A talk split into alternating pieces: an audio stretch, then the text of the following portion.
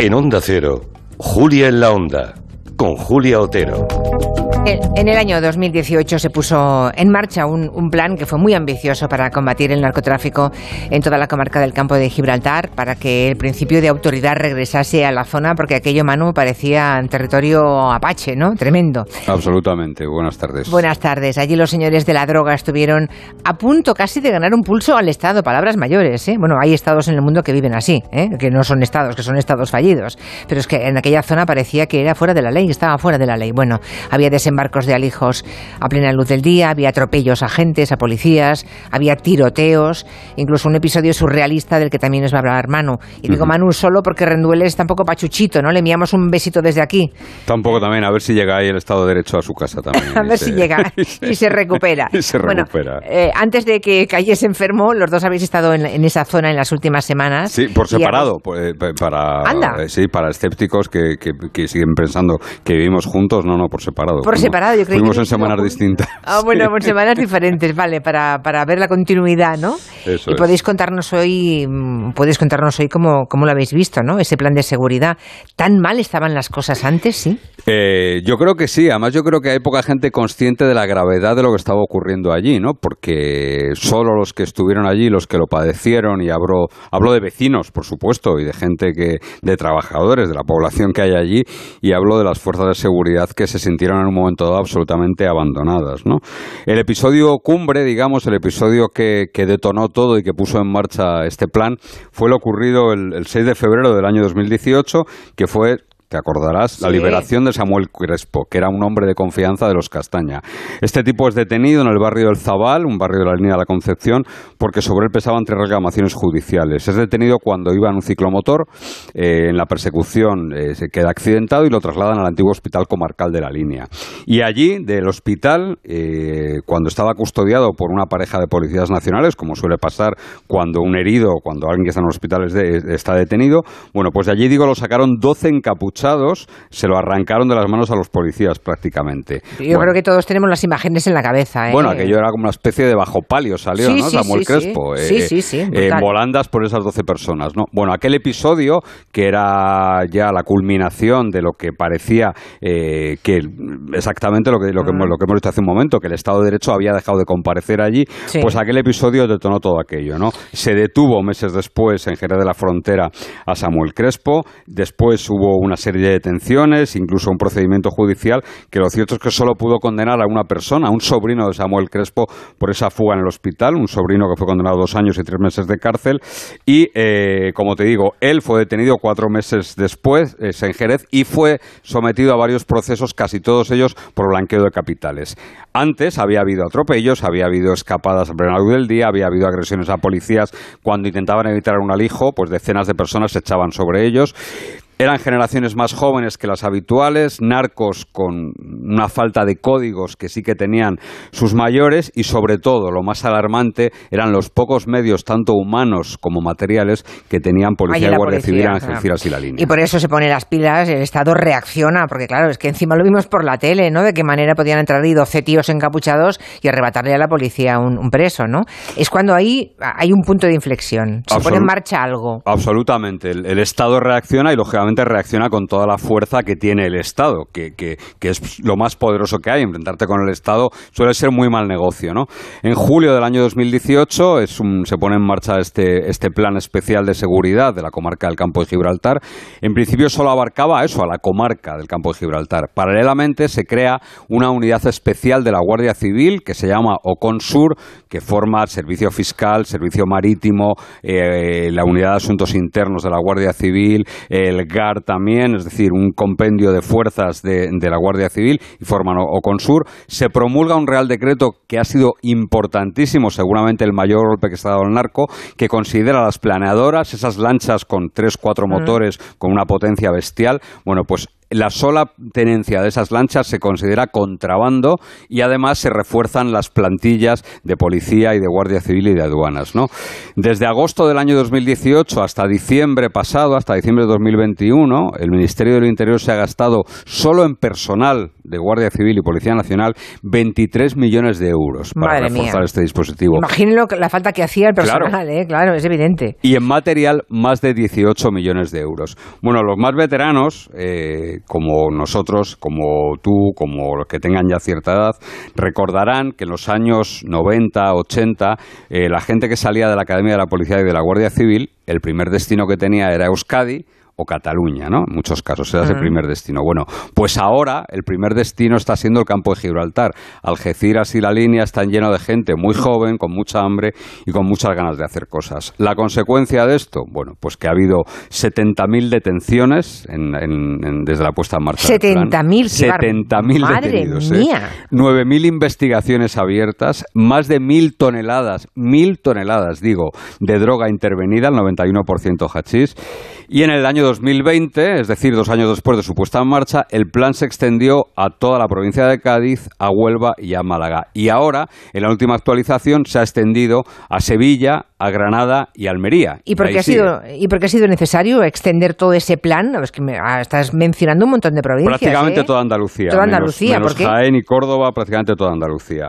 Bueno, pues por, el, por lo que se conoce como la teoría de los vasos comunicantes, ¿no? Me explico. La presión en el campo de Gibraltar ha hecho que los narcos se trasladen a Levante y a Poniente, es decir, dirección Huelva y dirección Málaga, ¿no?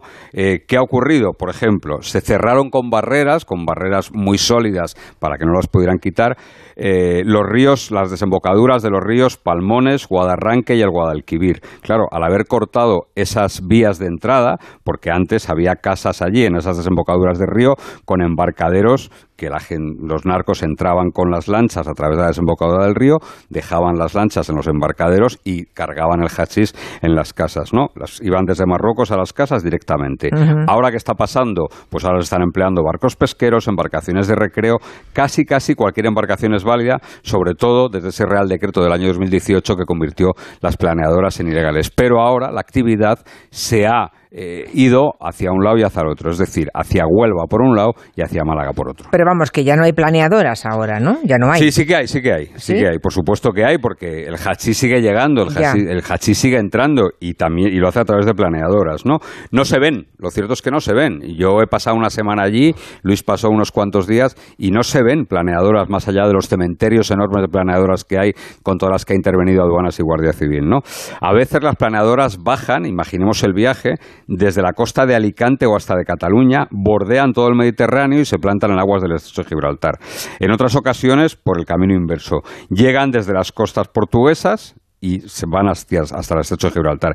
Y muchas veces incluso se almacenan, se guardan en almacenes muy lejanos y además en tierra. En Castilla-La Mancha y en Castilla-León han encontrado planeadoras en algunas naves industriales, ¿no? Y llegan a la zona en camiones. Lo que está pasando ahora, ¿por qué no las vemos? Porque las naves mueren en alta mar. Se quedan allí, claro. Hombre, si uno ve una planeadora metida en un almacén en Castilla-La Mancha o en Castilla y León, pues claro, es que es para, para sospechar, ¿no? No, ahora mueren, nacen y mueren en el mar. Y me ahora ya nada, vale, vale. La narcolancha lo que hace es que eh, llegada desde alguno de los sitios, se queda en alta mar con un tripulante a la espera de órdenes para ir a recoger hachís a Marruecos y descargarlo en España. Es decir, hace el viaje y vuelve a alta mar. ¿Qué ocurre? Los pilotos están viviendo en pequeñas tiendas de campaña sobre la propia barca, quedan allí, se duermen allí, se alimentan básicamente de latas de Red Bull, eh, latas de conserva y cada 8, 10 o 15 días llega un relevo, un relevo de la tripulación que además lleva gasolina, víveres, más latas de Red Bull y así hasta que la lancha ya no da más de sí, los motores ya no más de sí y muere allí en alta mar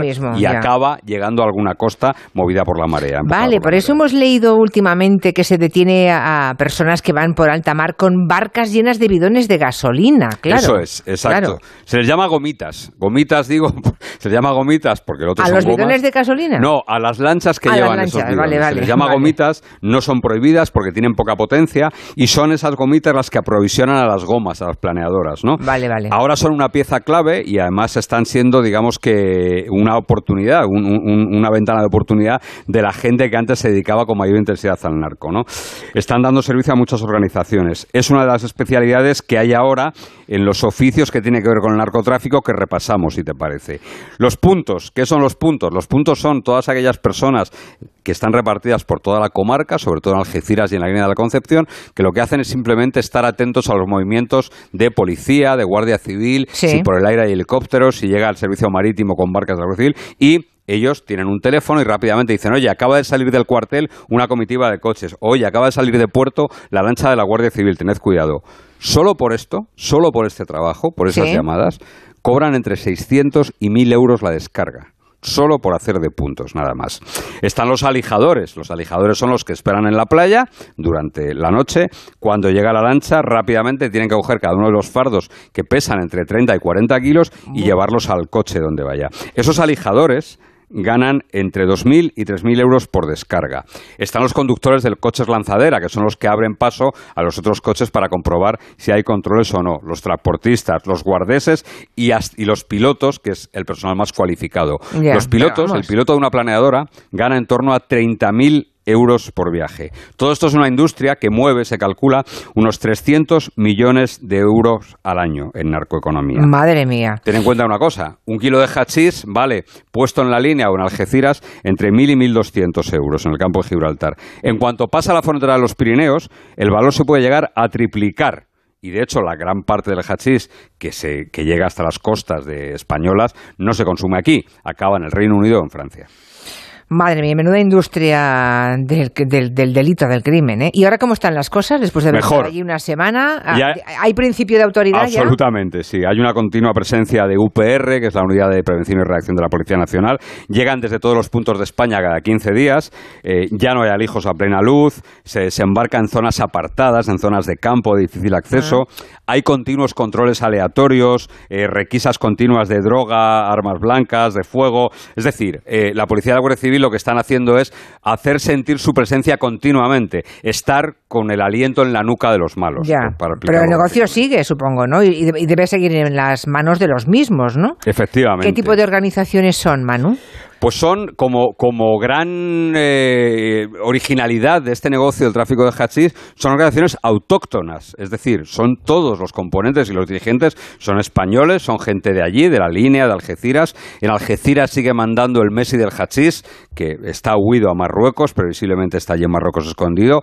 En la línea el negocio está más repartido entre los hermanos Tejón, eh, Isco y Antonio, los Castaña, entre Kiko el Fuerte, entre el gibraltareño Gareth Mauro. Ahora hay más alianzas alianzas entre sí, hacen UTES, las uniones temporales de empresas que se hacen para mm, grandes obras, bueno, pues también se están haciendo en el mundo del tráfico de drogas. Comparten gasto de transportes, eh, llegan fardos con distintas etiquetas por fuera para repartir una vez que llegan a distintos grupos, pero eso sí, eh, hay sitios como Villanarco que siguen demostrando el poderío de los narcos. Madre mía. Eh, ¿Y hay alguna solución para todo esto? Porque claro, es que si hubiera trabajo para todo el mundo, seguramente no acaba. Bueno, lo que pasa es que claro, es, un dinero que ganan muy fácilmente. ¿eh? Bueno, hablamos de. Si no les pilla la policía, como no les pillaba hasta ahora, claro, es que ganan en una noche muchísimo dinero. Hablamos de una de las comarcas con peores indicadores económicos de España. Algeciras tiene el 30% de paro, la línea tiene el 36% de paro. Claro, ¿eh? claro. En el paro juvenil esto sube todavía eh, 5 o 10 puntos más. Y hay una promesa de inversión del gobierno de mil millones de euros en infraestructuras, por ejemplo, para arreglar el tren de Algeciras a Bobadilla, reforzar el puerto de Algeciras, el polígono, crear al fin y al cabo tejido industrial, ¿no? La alternativa tiene que ser esa necesariamente. Como nos decía eh, personas que llevan mucho tiempo luchando contra el narcotráfico, eh, mm, la sociedad, al fin y al cabo, es la primera que está luchando. Aquí no vale solo policía, policía, guardia civil, guardia civil. No, no, claro. Aquí hay que crear alguna alternativa, ¿no? Y la gente no puede tener ningún tipo de complicidad con esa, con el delito, ¿no? Es evidente. Pero para eso hay que poder vivir dignamente, claro. Eso es lo primero, por claro. Oye, y, y ahora mismo nos queda muy poquito rato ya, pero no quiero dejar de preguntar por Marruecos, la nueva relación diplomática con Marruecos mm, que hemos inaugurado, que ha estrenado Pedro Sánchez en las últimas semanas. Cada vez que Marruecos... ¿Esto qué? Porque claro, no olvidemos que Marruecos es el principal productor de hachís del mundo. Cada vez que se habla con Marruecos, tú habrás oído hablar de inmigración, de terrorismo, de economía, del Sáhara. ¿De drogas has oído hablar alguna vez? No, nunca. Marruecos dedica en torno a 80.000 hectáreas al cultivo de cáñamo, que es la materia prima del hachís, ¿no? Eh, digo 80.000 hectáreas. Eso significa una producción anual de 40.000 toneladas. Anda ya. El 40.000. segundo consumidor, el segundo productor, perdón, está a 1.500 toneladas. Para que la gente lo entienda, en Marruecos se planta más cáñamo que en España limones. Buf. Madre mía, pues así de claro. ¿Y se supone que a partir de ahora lo van a vigilar más los marroquíes? Mm, Eso es una suposición que tienes tú, ¿no? No, no, no, ninguna, Ah, vale, es una vale. pregunta. vale, vale, no lo sé. pero Cargada de dudas, no tengo ni idea. Preguntemos al nuevo marco de relación entre España y Marruecos. Ya, bueno, habrá que preguntar por la droga también, no solamente por la, por la Por inmigración ilegal, ¿no? por eso. Muy bien, Manu, pues muy interesante. Pero Gracias. celebramos saber que el Estado ha vuelto a comparecer en Gibraltar. Eso- ¿eh? eso Y es que cierto, Cuando eso se invierte, se nota. ¿eh? Eso es cierto. está claro. Gracias, Manu. Hasta la semana Hasta que luego. viene. Y besos a Luis Rendueles, que se ponga bueno. Eso. Venga, hasta pronto. Vamos ahora con el consejo de Ibudol de los amigos de